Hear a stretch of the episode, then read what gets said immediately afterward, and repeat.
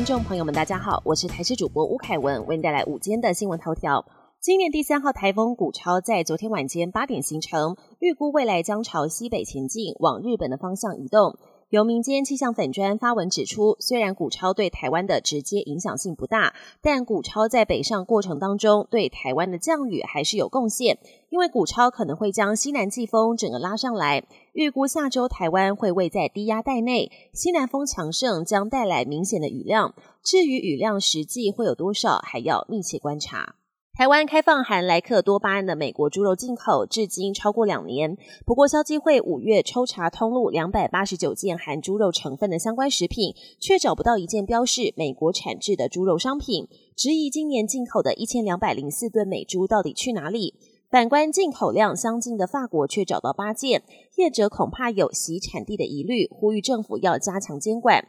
食药署则表示，美猪进口数量不多，仅占台湾市面所有猪肉百分之零点四，市占率太低，当然难以在市场找到足迹。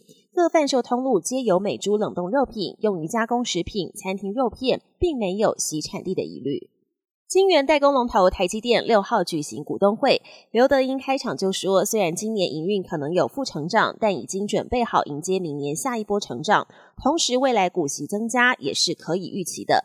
另外，还有股东现场献花，高喊长期股价盼能上看一千两百元。另外，总裁魏哲家加码自家股票的动作，也让股东们对台积电充满信心。国际焦点。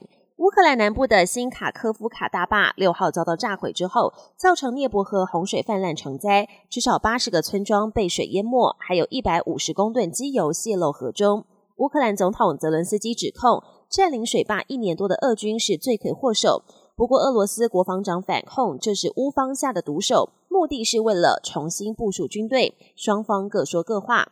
美国白宫则表示，目前无法断定是谁炸毁大坝。另外，CNN 透过卫星照片分析，新卡科夫卡大坝早在溃堤前几天就已经被破坏。美中关系出现毁文迹象。根据路透社及彭博社等多家外媒报道，美国国务卿布林肯将在几周内访问中国。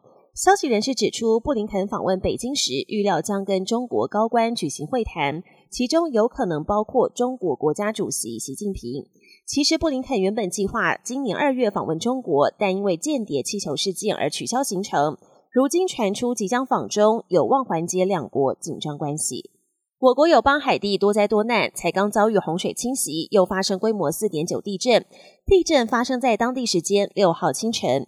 美国地质调查所资料显示，震央位在太子港以西约三百公里，深度只有十公里，属于极浅层地震，导致房屋被震垮，传出至少有四人死亡，三十六人受伤。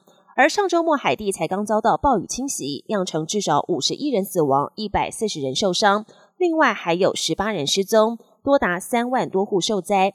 海地总理也呼吁国际提供援助。本年新闻由台视新闻制作，感谢您的收听。更多内容，请锁定台视各界新闻与台视新闻 YouTube 频道。